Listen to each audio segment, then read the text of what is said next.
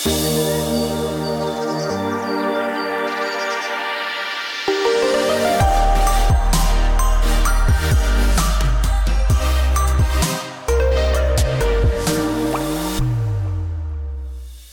zu Besser Leben, der Standard-Podcast zum Glücklichwerden. Ich bin Selina Thaler. Ich bin Martin Schauhuber. Und Martin, du hast heute ein Thema mitgebracht, wo, glaube ich, viele von uns etwas lernen können, weil wir die meisten zumindest tagtäglich damit zu tun haben.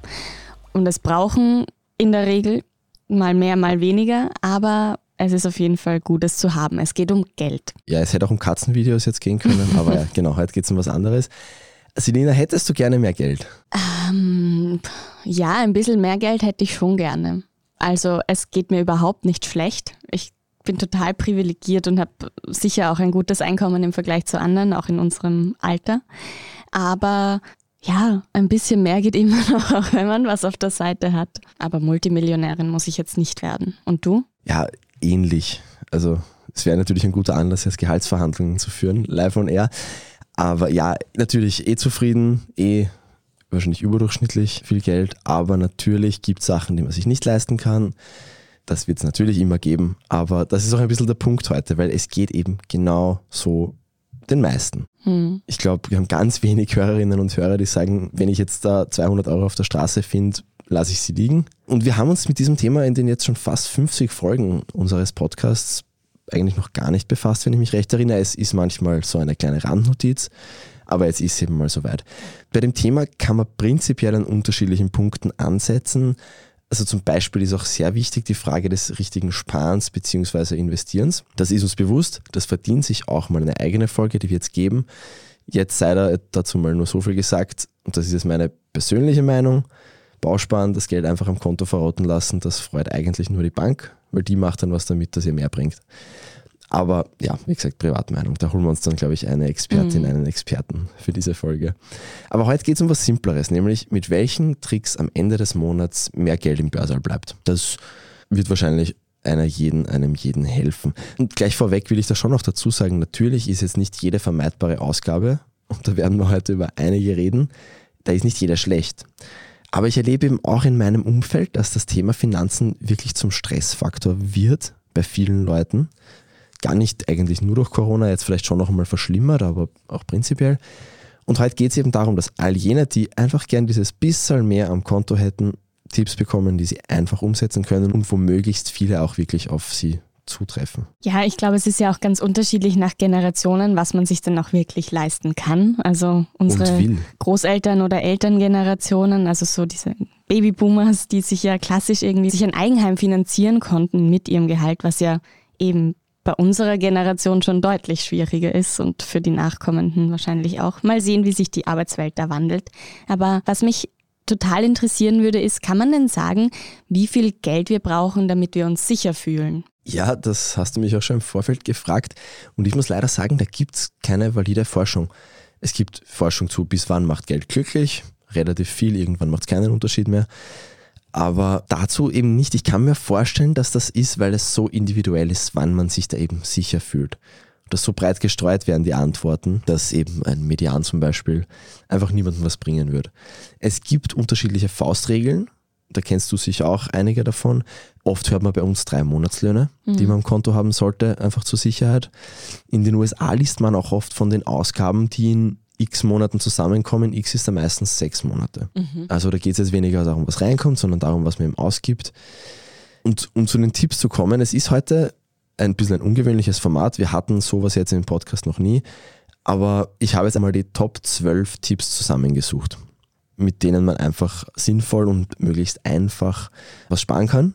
Knapp nicht unter die Top 12 geschafft haben es die Vorschläge, die ich über Instagram reinbekommen habe, alle Parasiten bei Netflix zahlen zu lassen und kein Pferd zu kaufen. Ja gut, Tiere können ins Geld gehen, das hatten wir ja schon bei der letzten Folge. Also wer sich da mehr dazu anhören will, ähm, einfach eine Folge zurückspulen oder nach dieser Folge am besten anhören. Aber gehen wir mal ins Detail, Martin. Was wäre denn der erste Tipp, den du uns mitgebracht hast? Und der ist was, das auch eine super wichtige und gute Basis für einiges, was noch kommt, ist. Und zwar einen Monat lang alle Ausgaben und Einnahmen zu protokollieren. Natürlich optimal wäre das immer zu machen. Ich verstehe aber, wenn man das nicht möchte. Aber das einmal einen Monat oder zwei Monate zu machen, möglichst durchschnittliche Monate, das ist einfach sehr wichtig, weil man dann einmal sieht, wo das Geld eigentlich hingeht. Mhm. Es gibt auch Apps dafür, man kann es auch oldschool in einem Excel machen. Die Einnahmen sind bei den allermeisten wahrscheinlich recht simpel. Also bei mir ist so wie wahrscheinlich bei dir. Anfang des Monats legt der Arbeitgeber ein paar Scheine für mich in den Bankomaten und dann ist 30 Tage nichts los auf der Einnahmenseite. Und das wird wahrscheinlich den meisten Menschen auch so gehen. Aber die Ausgaben, die können schon sehr schwer zu überblicken werden. Mhm. Vor allem, wenn man Sachen dann bar zahlt und das auch nicht nachträglich irgendwie rekonstruieren könnte. Also eben alles mitschreiben dieses Monat lang und dann kategorisieren. Lebensmittel, Wirtshaus, Sport, Unterhaltung, Hobbys, Süchte, was auch immer. Mhm. Was einem einfällt für die einzelnen Posten dann. Und mit den Infos, die du dann kriegst, dann kannst du dich einmal fragen, passt eigentlich diese Verteilung zu meinen Prioritäten? Möchte ich das eigentlich so? Möchte ich da vielleicht was ändern? Oder denke ich mir, wenn ich mir denke, okay, das passt super, ich gebe genauso viel für alles aus, cool, passt. Aber bei den meisten wird es wahrscheinlich ein bisschen anders sein. Gerade so die, ja, die Wirtshausrechnungen können schon mal überraschen, wenn sie gesammelt mhm. daherkommen und wenn man faul ist beim Kochen. Mhm. Selina, hast du ungefähr eine Ahnung, wo dein Geld eigentlich hingeht? Ja, tatsächlich schon. Ich mache jetzt zwar keine Haushaltslisten. Ich liebe es zwar, Listen zu schreiben und habe das auch als Studentin in der WG gemacht, diese klassischen Haushaltslisten, aber das war mir irgendwann zu anstrengend. Also das, was ich jetzt mache, ist, ich schaue so ungefähr jede Woche in meinen Bankaccount. Ich zahle sehr viel mit Karte, deshalb sieht man dann ganz gut die Ein- und Ausgaben. Und das kategorisiert es dir ja auch nach eben genau diesen Punkten und dann hat man so ein bisschen einen Überblick. Aber ich weiß jetzt schon, was sind meine Fixkosten mit Miete, Strom, Internet, Handy und so diese Dinge. Und so Pi mal Daumen, wie viel ich fürs Essen ausgebe, also für Lebensmittel. Aber das hat sich jetzt auch in der Pandemie, wenn man dann nicht so viel essen gehen konnte, dann deutlich erhöht wiederum. Aber was das Geld anlegen angeht, da schaue ich halt, dass ich im Monat einfach ein bisschen was auf die Seite lege. Das ist immer derselbe Betrag. Aber ich habe jetzt noch nicht die richtige Form gefunden. Ich muss mich da einfach noch mehr reinlesen, weil vieles ist, finde ich, so abstrakt bei diesem ganzen Finanzthema. Da wäre es auch super, wenn man sowas zum Beispiel in der Schule lernen würde oder zumindest irgendwie ein Gespür dafür bekommt, weil ich finde, da gibt es total viel Nachholbedarf. Ja, du hast es auch schon einen Punkt angesprochen, der mein zweiter Tipp ist und eh auch mit diesem Überblick zusammenhängt, nämlich einmal alle regelmäßigen Kontoabbuchungen überprüfen. Ich habe das jetzt selber gemacht und es tut mir sehr leid, TV Now. Wir müssen uns jetzt leider trennen. es kann einfach leicht mhm. vorkommen, dass wir noch wo angemeldet sind und wenn es nur übers Probemonat war, mhm. dieses teuflische Probemonat, dass wir noch wo angemeldet sind, dass wir eigentlich vielleicht nicht mehr verwenden oder vielleicht einmal alle drei Monate verwenden, was dann auch verzichtbar wäre. Und wenn man da mal ein bisschen ausmistet, einfach sich überlegt, was brauche ich wirklich, kann schon sein. Und ja, Kleinvieh macht halt schon auch wirklich Mist. Mhm. Wenn das jedes Monat weg ist, und wenn man es einfach nicht braucht. Wann hast du zum letzten Mal ein Abo storniert? Tatsächlich schon lange her. Ich finde auch gerade nichts überflüssig, wenn ich so nachdenke. Und ich teile mir aber auch viele Accounts. Also Gerade dann so Netflix habe ich geteilt, Disney, also diese ganzen Anbieter. Aber was mir dazu auch noch einfällt, so der Klassiker bei diesen Abos ist ja das Fitnessstudio, oder? Also ja, das finden so vielleicht manche nicht überflüssig, aber sie gehen trotzdem nicht hin.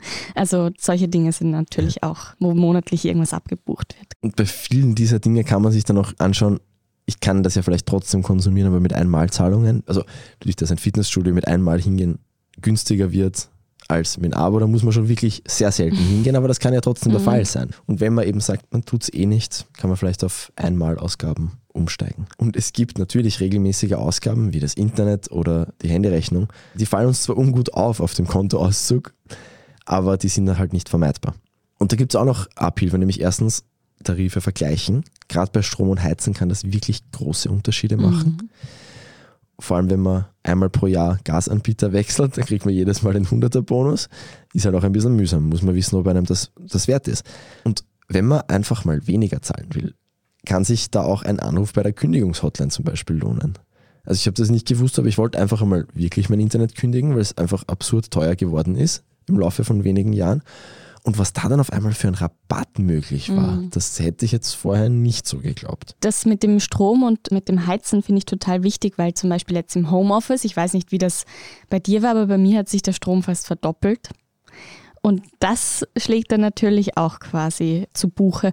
Und man kann es ja auch mittlerweile steuerlich absetzen, gewisse Dinge, die man sich so anschaffen musste. Also zusätzliches ja. Internet oder so zum Beispiel. Und all diese auf uns Individuen anwendbaren Tipps soll nicht davon ablenken, dass natürlich, wie viel Geld wir wirklich besitzen, hauptsächlich die Frage der Verteilung ist. Mhm. Und dass eben schon noch wichtig wäre, dass generell alle Angestellten und sonstigen Arbeitenden für das Zeug, das sie im Homeoffice jetzt vermehrt brauchen, entlohnt werden.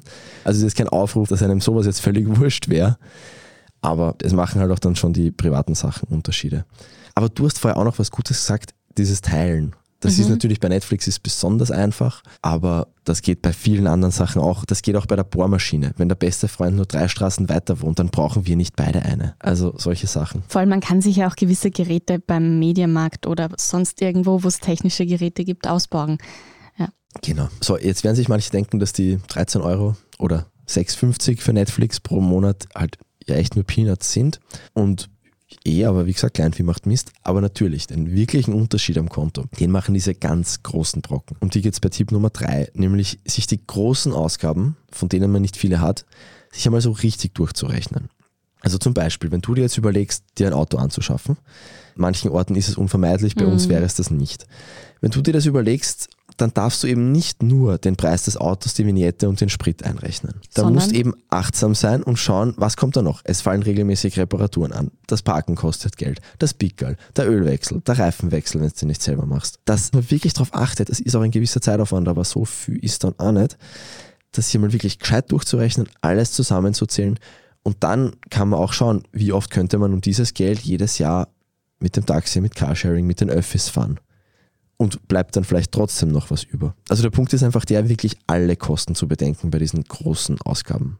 Und die allergrößte Ausgabe ist, glaube ich, bei praktisch jeder und jedem das Wohnen. Mhm. So, ich tue mir bei diesem Thema jetzt ein bisschen schwer, weil diese alte Regel, dass man nie mehr als ein Drittel seines Einkommens, seines Nettoeinkommens für die Wohnung ausgeben sollte, finde ich prinzipiell schlau und auch vertretenswert. Aber am derzeitigen Wohnungsmarkt ist das einfach viel zu schwierig, wenn man unterdurchschnittlich verdient. Von dem her könnte ich das jetzt nicht guten Gewissens da so trompeten. Die Wohnungs- bzw. die Hauswahl ist eine der allerwichtigsten Finanzentscheidungen. Da geht so viel Geld weg jedes Monat, das will wohl überlegt sein. Und wenn man eben in einer WG-Stadt alleine wohnt und dann 350 Euro weniger ausgibt im Monat, dann macht das einen Unterschied. Mhm. Voll, also das Wohnen ist ja wirklich auch schon in Österreich alleine sehr, sehr unterschiedlich, was die Kosten angeht, ja. Aber bei all dieser Sparfreude ist jetzt vielleicht auch ein guter Zeitpunkt, um zu sagen, die günstigere Lösung muss ja nicht immer die bessere sein. Also wenn man jetzt zum Beispiel auch langfristig nachhaltig denkt, dann kann oft eine Investition ganz gut sein. Aber auch wenn man jetzt alleine wohnen will und das halt einfach die beste Wohnform für einen ist, dann passt das auch oder dann kann ich das auch verstehen. Ich glaube, Sinn der Folge ist ja einfach mehr so verschiedene sinnvolle und sehr einfache Wege aufzuzeigen, wo man eben Geld sparen kann. Genau so ist es. Es sollte schon auch, eben wenn jetzt nicht das fehlende Geld zu Problemen führt, dann sind sehr viele Sachen, die teurer sind als die alternative Lösung, sicher die richtige Entscheidung. Es wäre halt wichtig, eben einmal auch neutral möglichst drüber nachzudenken. Darüber nachdenken, das kann man auch gleich in der kurzen Werbepause. Guten Tag, mein Name ist Oskar Bronner. Ich habe damals den Standard gegründet, damit man sich auf Basis unabhängiger Berichterstattung die eigene Meinung bilden kann. Guten Tag, mein Name ist Pony73 und ich poste beim Standard, weil ich genau das dort machen und meine Meinung auch sagen kann. Der Standard, der Haltung gewidmet. Martin, wir haben jetzt drei Punkte besprochen. Was ist denn Tipp Nummer vier, den du recherchiert hast? Klüger einkaufen. So, was heißt das? Werden sich jetzt die meisten fragen, so einkaufen, dass man wenig sinnloses, teures konsumiert, das man eigentlich jetzt gar nicht wirklich braucht und das einem auch nicht viel Freude bringt aber vor allem so einkaufen, dass man wenig wegwirft. Mhm. Das ist die nie, Kunst. Niemand würde im Supermarkt an der Kasse 12 Euro zahlen und dann noch 5 Euro in den Mist schmeißen beim Rausgehen. Aber genau das machen wir mhm. beim Lebensmittelkauf effektiv. Und für Leute, die so wie ich für eine Zucchini und zwei Paprika zum Biller gehen und dann mit Snacks um 25 Euro rauskommen, da hat mir eine Freundin einen sehr guten Tipp gegeben. In solchen Fällen, wenn du wirklich nur wenig brauchst, gar keine Tasche, gar keinen Einkaufskorb nehmen, weil dann geht sich das vom Tragen her schon nicht aus. Und wenn dann irgendwas, das wir wirklich sowieso brauchen, im Angebot ist, dann kann man ja immer noch eine Tasche nehmen. Ich mache das immer so, das wird dann meine Altpapiersammeltasche, dann ist auch gleich nichts verschwendet. Und wenn möglich, ist es übrigens auch gescheiter, nicht hungrig einkaufen zu gehen, mhm. weil da kauft man den meisten Blödsinn. Mhm. Das kenne ich aus Erfahrung. Hungrig einkaufen ist echt böse, ja. Was mir noch eingefallen ist beim Einkaufen, Also ich finde das ein bisschen unpraktisch, mit denen quasi alles nur in den Händen zu tragen. Mir fällt dann garantiert irgendwas runter und das ärgert mich dann nur. Also muss man auch bedenken, wenn man nicht, wenn man ein bisschen tollpatschig ist. Mir hilft da total eine Einkaufsliste und auch Wochen statt so Spontaneinkäufe, weil man dann eben nichts mitnimmt, was man nicht braucht, sondern du gehst halt einmal am Samstag einkaufen oder am Freitag am Nachmittag und dann musst du dich auch nicht mehr drum kümmern. Es ist so eigentlich viel angenehmer, ja. Ja, das passt auch sehr gut zu Tipp Nummer 5 und zwar selbst kochen und im Idealfall dafür sogar einen Essensplan machen. Weil eben, wie du sagst, dann kann man das alles schon im Voraus einkaufen dann kann man auch bei günstigeren oder bei preiswerteren, sagen wir so, wenn du Bio kaufen willst, wird es nicht günstig werden, aber vielleicht preiswerter, mhm. wenn du weißt, wo du das einkaufst, kannst du das dort alles holen. Du musst dir dann eben keine Gedanken mehr machen und vor allem dann kannst du viel besser eben so planen, dass du nichts wegschmeißt am Ende. Oder dann planst du eben am Donnerstag oder am Freitag den Restelverwertungsauflauf mhm. und dann ist das auch gut so. Das nächste Level, das wäre dann Meal Prepping, dass man eben am Wochenende für die ganze Woche schon vorkocht. Das, es gibt Menschen, Zeit, die schaffen das wirklich und natürlich ist das super praktisch, weil gerade wenn man schon wieder im Büro ist, der Arbeitsmonat, der hat circa 20 Mittagspausen. Wenn es jetzt jedes Mal 10 Euro für irgendwas, das nicht einmal besonders gut und schon gar nicht gesund ist wahrscheinlich, in der Mittagspause liegen lässt und 10 Euro ist dann auch konservativ geschätzt, das sind halt 200 Euro im Monat. Mhm. Und wenn du dir das eben schon vorbereitet hast, am Samstag, am Sonntag davor, ja, dann ist das Geld, das am Konto bleibt. Und natürlich sind die Lebensmittel jetzt nicht geschenkt, aber schon günstiger, wenn du es mhm. selber kochst. Was da halt dann immer so die, diese große Frage ist, ist trotzdem noch, was esse ich? Also wenn ich, wenn ich mir da jetzt eine Liste mache an Dingen, die ich essen will, ist das schon hilfreich? Genau, es geht im Prinzip darum, sich das Arsenal ständig zu erweitern an Sachen, die man machen kann. Ganz generell, wurscht, ob man jetzt Meal preppt oder nicht, es spart langfristig immens viel Geld. Und das kann jeder heute, morgen, übermorgen machen sich ein paar Speisen, die einfach günstig sind in der Herstellung, anzueignen und die dann auch zu perfektionieren, vielleicht im Laufe der Zeit. Es gibt da für Leute, die auf Reddit unterwegs sind, es gibt Eat Cheap and Healthy, das ist ein super Subreddit, da findet man wirklich viele originelle Rezepte auch. Und der Klassiker ist Linsendahl. Mhm. Das kostet original nichts, wenn man die Gewürze im Asia Store kauft. Und es kann wirklich großartig schmecken. Aber generell sind Hülsenfrüchte, glaube ich, da wirklich die Königinnen des Preis-Leistungs-Verhältnisses vor allem wenn man es getrocknet kauft, einfach ein paar Sachen suchen und finden, die einem persönlich eben gut schmecken. Das Internet ist so voller Rezepte, man findet was. Mhm. Gerade die indische Küche hat da sehr viel, was auch günstig ist, auch die afrikanische. Und es lohnt sich da auch einmal, einfach mal bewusst das Gemüse im Supermarkt oder halt am Markt eures Vertrauens anzuschauen und mal bewusst darauf zu achten, was wie viel kostet. Weil manche Sachen sind einfach sauteuer dafür, was man dann hat. Mhm. Ich habe gestern einen Bio-Kürbis, der mich eigentlich wirklich mehr als sättigt, einmal gekauft um 1,50. Also es gibt einfach Gemüsesorten, die sind super billig und das ist einem teilweise gar nicht so bewusst. Mhm. Und umgekehrt super teuer. Tomaten sind teilweise eine Frechheit. Ja, das stimmt. Tomaten sind wirklich eine Frechheit. Ja, vor allem, wenn man es dann auch vergleicht, wie viel zum Beispiel das klassische Schnitzel kostet. Ja, dann fragt man sich wirklich. Aber gut, das ist eine andere Debatte. Es gibt auch eine Folge, ob wir weniger Fleisch essen sollten, nämlich zu Veganismus. Also ich kann mir vorstellen, dass so eine Essensliste total hilfreich ist, was das angeht. Aber irgendwie nimmt es auch dem ganzen Leben die Spontanität, oder? Ja, und ich verstehe jeden, der dem das Sorgen macht. Ich würde auch entgegenhalten, es nimmt dir auch das, oh, was kochen wir heute, was kochen wir heute, was auch nicht besonders toll mhm. ist teilweise. Und ja, man kann schon auch kurzfristige Änderungen oft recht einfach machen, ohne dass jetzt dieser ganze Lebensmittelplan in sich zusammenbricht. Und kann schon auch Rücksicht eben auf seine Essenslaune nehmen. Aber selbst wenn man sagt, dieses Essensplanen ist mir zu viel, allein schon jeden Tag selbst zu kochen, ist unterm Strich eine riesige Ersparnis. Ganz egal, wie gut man das plant. Ich würde sogar so weit gehen zu sagen, dass gut kochen lernen, wo auch schon die Betonung auf gut ist, weil dann macht man es natürlich lieber, mhm. dass das finanziell der wertvollste Skill ist, den man lernen kann vielleicht gewisse Sachen reparieren, wäre vielleicht noch mhm. billiger, noch sinnvoller. Aber man wird sich so im Laufe der Zeit wirklich sehr viel Geld sparen. Das sage ich jetzt vor allem den jüngeren Zuhörerinnen und Zuhörern, weil ja, früher oder später muss man es wahrscheinlich eh lernen, wenn man nicht endlos Geld für Takeout ausgeben will. Auch was, was man in der Schule lernen sollte eigentlich. Ja. ja. Und was ich jetzt auch noch zum Thema Essen zählen würde, das ist dieser 4 Euro Coffee to go. Ja, was ändert der wirklich? Das würde mich interessieren. Das Statussymbol des coolen Millennials, der zum Studieren angefangen hat. Wir arbeiten circa 200 Tage im Jahr. Wenn wir jeden Tag so einen Kaffee kaufen, braucht man jetzt kein höheres Studium, um das auszurechnen. Das sind 800 Euro, die wir uns sehr leicht sparen könnten. Sei es, weil wir einfach darauf verzichten, zu diesem Zeitpunkt Kaffee zu trinken, sei es, weil wir den einfach in der Früh zu Hause machen und in einer Thermosflasche mitnehmen. Und wenn man den selbst braut, kostet er erstens einen winzigen Bruchteil von so mhm. gekauft und außerdem schmeckt er oft nicht einmal schlechter. Mhm. Aber manchmal ist es mir das halt auch wert, dass ich mir dann einfach noch einen guten Kaffee hole in der Mittagspause oder am Abend einen guten Wein trinke zum Beispiel. Ja, und das, wenn es dir das wirklich wert ist, super. Ich meine, die Wirtschaft muss auch von was leben. Also ich will jetzt nicht prinzipiell den Leuten ausreden, was zu kaufen. Aber es ist halt gut, wenn man sich bewusst macht, was da zusammenkommt. Und dann stellst du vielleicht schon die Frage, möchte ich am Ende des Jahres 800 Euro, da kann man schon mal nicht ein langes Wochenende Urlaub machen.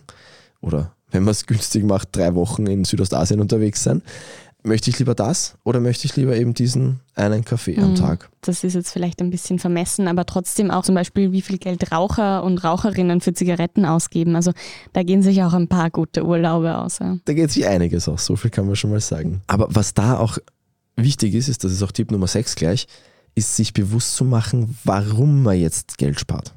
Gerade in so Momenten, wo man dann zwischen Genussmittel und Geld sparen wählen muss, gerade da kann das viel wert sein. Ob das jetzt eben der Urlaub oder die Anzahlung auf die eigene Wohnung oder das super fantastische Messerset ist, das den Rest meines Lebens dann hält, kann auch eine sehr gute Investition mhm. sein. Das einfach zu wissen und im Gespür zu haben, das macht es leichter und das verlegt vor allem den Fokus von, oh je, das habe ich jetzt nicht, zu eben Gedanken wie, cool, das kann ich mir dann in Zukunft leisten. Voll, oder wenn ich es jetzt investiere, dann eben hält das so lange, dass ich mir nicht jedes Jahr ein neues Messer kaufen muss. Genau. Ja. Es gibt so Menschen, ich weiß nicht, ob du die auch kennst in deinem Umfeld, die verdienen zwar total gut, aber am Ende des Monats ist es trotzdem immer ein bisschen knapp. Was ist da eigentlich psychologisch dahinter? Also diese Menschen gibt es, zu denen wird auch geforscht. Ein wichtiger Punkt ist, dass es sich für viele einfach unmittelbar gut anfühlt, Geld auszugeben. Das kennen wahrscheinlich auch die allermeisten. Auch wenn das Gesparte jetzt meinem zukünftigen Ich, der nächstes Jahr irgendwas bräuchte, viel, viel mehr bringen wird. Dieses Ich ist jetzt eben nicht da. Jetzt gibt es nur mich und ich will jetzt einen Kaffee. Und manche Leute tun sich da leichter, manche tun sich schwerer, da auch auf das Ich von nächstem Jahr ein bisschen Rücksicht zu nehmen. Und viel im Umgang mit Geld kommt auch schon aus der frühen Jugend. Also wer immer zu viel ausgibt, der hat vielleicht gelernt, sich mit Konsum zu belohnen oder mhm. ist sogar süchtig danach. Da kann ich nur unser Interview mit Nuno Kalla empfehlen. Das war Folge 13 für die, die sich das dann nach der Haustierfolge anhören wollen. Und wenn ich von, dieser, von diesem Interview nochmal einen Tipp aufwärmen darf, die 24-Stunden-Regel. Das war, wenn man was kaufen will, noch eine Nacht drüber schlafen, das geht natürlich vor allem, wenn es online im Warenkorb liegt, am besten. Einfach eine Nacht drüber schlafen und schauen, will man es am nächsten Tag immer noch. Da bleiben genug Einkäufe dann mhm. für immer liegen. Und so für all jene, die jetzt damit ein Problem haben und eben ständig Geld für Sachen, die sie vielleicht selber dann als unnötig bezeichnen würden, ausgeben, für die ist Tipp Nummer 7. Das ist der gute alte Dauerauftrag. Ein paar hundert Euro im Monat automatisch woanders hinüberweisen und wenn die schon mal fix weg sind, dann kann man sie einfach nicht mehr ausgeben. Und dann verhält man sich mit dem Geld, das übrig ist, hoffentlich verantwortungsbewusster. Also du meinst, dass man einen Dauerauftrag aufs Sparkonto hat? Genau. Wohin das dann genau okay. geht, man kann auch gerne einen Dauerauftrag auf mein Konto machen. Wohin genau der dann Gibt geht. Gibt man auch weniger aus. das wird eben irgendwann dann einmal ein Thema für eine eigene Folge. Ich erteile jetzt keine finanziellen Ratschläge, ich ja. kann nur sagen, wie ich es persönlich mache. Einfach ein paar ETF-Sparpläne, nichts zu riskantes, schön diversifiziert, hat in der Vergangenheit meistens ganz gut funktioniert. Da gab es auch einmal von unserem Kollegen Andy Sato auf der Standard.at diese Serie Kaching, wo es viel um diese Themen ging, wenn sich da jemand tiefer einlesen will. Voll, ich kann keine Tipps geben, weil ich mich noch nicht wirklich eingelesen habe, wie ich richtig anlegen kann. Ich habe klassisch nur so Bausparer und Sparkonto. Also da stellt es wahrscheinlich auch allen Expertinnen und Experten oder diejenigen, die sich ein bisschen besser damit befasst haben als ich, dir ja auch schon die Haare auf, nehme ich an. Ja. Naja, was ist Tipp Nummer 8? Was kaputt ist, muss nicht kaputt sein. Reparieren. Oder teilweise muss man es nicht einmal reparieren. Zum Beispiel mein Mitbewohner hat jetzt meinen alten Schreibtischsessel übernommen, der war an den Ecken schon ziemlich aufgescheuert, war in meinem Kopf eigentlich unvermeidbar, dass der jetzt überall die Füllung verliert und eigentlich nicht mehr wirklich zum Verwenden ist. War eigentlich auch mehr als Übergangslösung gedacht. Ja, der hat jetzt einen neuen Bezug drauf getan und das Ding schaut aus wie neu hinterlässt nirgendwo irgendwelche Fussel und Stückchen. Und das geht jetzt nicht nur mit Schreibtischsesseln. Mhm. Auf YouTube gibt es auch für handwerklich, ich sag mal, mittelmäßig geschickte Leute wie mich, äh, gibt es für fast alle Sachen Reparaturvideos. Auch mit Geräten, die man nicht extra um 700 Euro im Bauhaus kaufen muss. Und das ist ja übrigens auch generell ressourcenschonender. Mhm. Das ist ja prinzipiell gut, wenn man es schafft, Sachen zu reparieren. Manchmal kann man es auch zu Menschen bringen, die was reparieren können. Und das ist immer noch viel billiger und nachhaltiger, als das sofort neu zu kaufen. Und ganz generell einfach möglichst wenig zu verschwenden, ist eine sehr gute Prämisse, um Geld zu sparen. In allen Kleinstigkeiten wie der Zahnpastatube, mhm. die man gescheit ausquetscht, statt sie ein Viertel voll wegzuhauen, dann kriegst du jede fünfte Zahnpastatube gratis. Effektiv. Und das hört auf bei den sündteuren Lebensmitteln, die wir eben jeden Tag weghauen. Und wenn dann was wirklich kaputt ist, dann kann sich bei vielen Dingen auch ein gebrauchter Kauf lohnen. Also zum Beispiel ein Auto, das ist das Extrembeispiel, das verliert im ersten Jahr circa ein Viertel seines Werts. Ich würde behaupten, das Durchschnittsauto fährt länger als vier Jahre. Mhm. Ja, oder auch bei Willhaben oder sonstigen Plattformen, wo man halt Kleidung tauschen oder eben Secondhand kaufen kann. Da gibt es ja unheimlich viel, ja. Ja, genau. Und wenn dann eine Neuanschaffung unvermeidbar wird, Tipp Nummer 9, Ratenkäufe vermeiden. In den allermeisten Fällen. Es mag sein, dass hier und da wirklich gute Angebote gibt, aber meistens steckt der Hund im Kleingedruckten und auch wenn es sich jetzt super cool anfühlt, den Fernseher sich jetzt ins Wohnzimmer stellen zu können, wenn wir dann jahrelang draufzahlen, dann kann es ärgerlich werden. Wenn es gescheiter gewesen wäre, vielleicht noch zwei Monate zu sparen und den dann zu kaufen, weil man dann in Summe halt 100 Euro weniger zahlt als über die Ratenzahlung, dann ist das wahrscheinlich die klügere Lösung. Bei vermeidbaren Ausgaben ist ja generell sehr oft das Kernproblem, wie wenn man eben sagt, ich kaufe jetzt was auf Raten, dass wir eigentlich jetzt nur den sofortigen Genuss spüren und eben das langfristige komplett ausblenden. Mhm. Sind ja auch ganz oft so Statussymbole, oder? Die über Raten gekauft werden. Also ja. Fernseher, Playstation kostet jetzt mittlerweile auch schon sehr, sehr viel. Oder Autos sind, glaube ich, der Klassiker. Ja. So, Tipp Nummer 10 ist was recht Offensichtliches. Teure Hobbys und vor allem teure Laster mal hinterfragen und gegebenenfalls streichen wir haben vorher ganz kurz schon drüber geredet, Nummer eins ist da natürlich das Rauchen. Also, wenn du das jetzt hörst und Raucherin oder Raucher bist, kannst du dir total einfach ein 15. Gehalt dazu verdienen, einfach indem du von jetzt an nie wieder eine Zigarette in den Mund steckst. Also hochgerechnet ungefähr mit Backelpreis 6 Euro.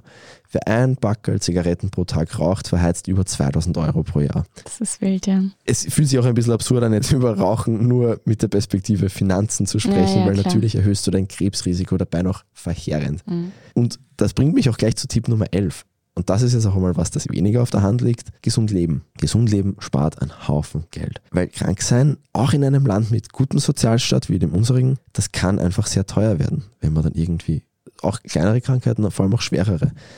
Und wie man gesund lebt, dazu hatten wir jetzt wirklich schon sehr viele Folgen. So zusammenfassend würde ich vielleicht spontan jetzt empfehlen, genug zu schlafen, sich viel zu bewegen, auch mal was Grünes zu essen, da ist schon viel gemacht mhm. und eben nicht rauchen. Ja, genug Wasser trinken ist, glaube ich, auch noch etwas, was wir hatten, auf Zucker ja. vermeiden, weil ja. auch gerade, das ist nämlich auch sehr betrogen, sage ich jetzt mal, dass die günstigen Lebensmittel ja oft so zugesetzt sind, eben mit Zucker oder das mit gewissen Kohlenhydraten einfach auch, dass es sättigt, aber eigentlich sättigt es nicht.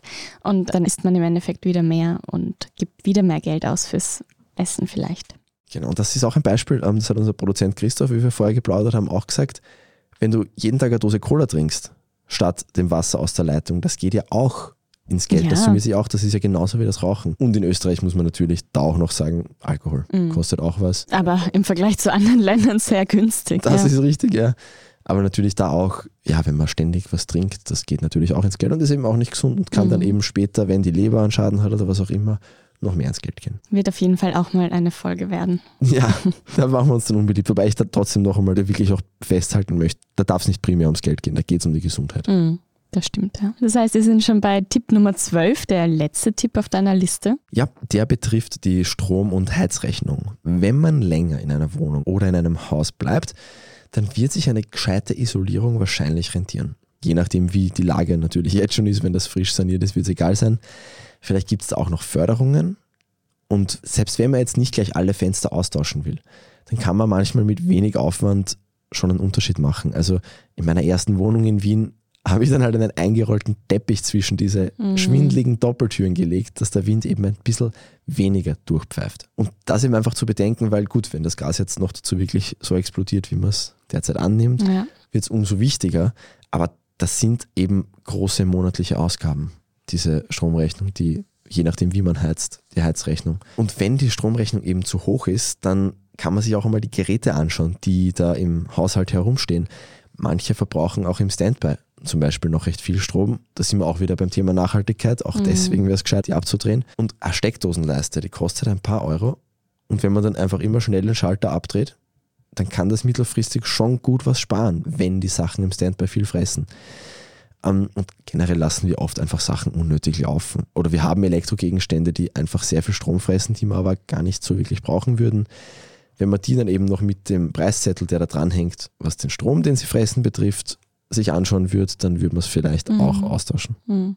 Voll. Oder eben, es gibt ja auch mittlerweile schon so Klimacodes oder auf den Geräten, wie viel Strom genau. sie verbrauchen. Und die können ja auch ein Indikator sein. Auf jeden Fall sehr, sehr viele Tipps, auch sehr breit. Was ich auch so mitgenommen habe, ist eben, sparen muss ja nicht immer nur mit Geld zusammenhängen, sondern eben auch mit wie viel Ressourcen verbrauchen wir eigentlich oder eben wie viel Lebensmittel schmeißen wir weg zum Beispiel oder die leeren Shampooflaschen, die nicht ganz so leer sind. Auf jeden Fall etwas, wo, glaube ich, jeder und jede viel mitnehmen kann. Und wir würden auch gerne etwas mitnehmen, und zwar den Podcast Award, für den wir nominiert sind, auf k.at. Da könnt ihr noch bis Ende Oktober für uns abstimmen. k.at slash podcast-award. Und ihr könnt auch fünfmal abstimmen. Genau, fünfmal pro Tag. Genau, Martin weiß da besser Bescheid. Ihr könnt fünfmal pro Tag abstimmen, also sagt es auch gerne weiter und sagt auch gerne den Podcast weiter und abonniert uns auf Apple Podcasts, auf Spotify oder überall sonst, wo ihr Podcast hört. Danke an alle, die uns schon abonniert haben, vor allem auch an alle, die uns auf Apple Podcasts Premium abonnieren. Für die, die das noch nicht mitbekommen haben, das geht jetzt, kostet ein bisschen was monatlich. Manche monatliche Ausgaben sind gut.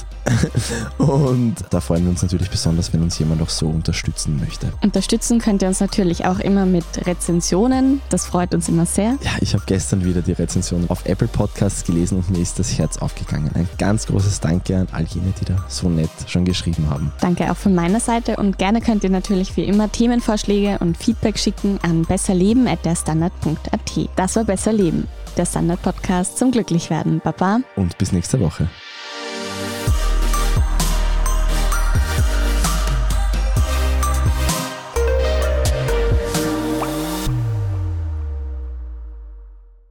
Guten Tag, mein Name ist Oskar Bonner.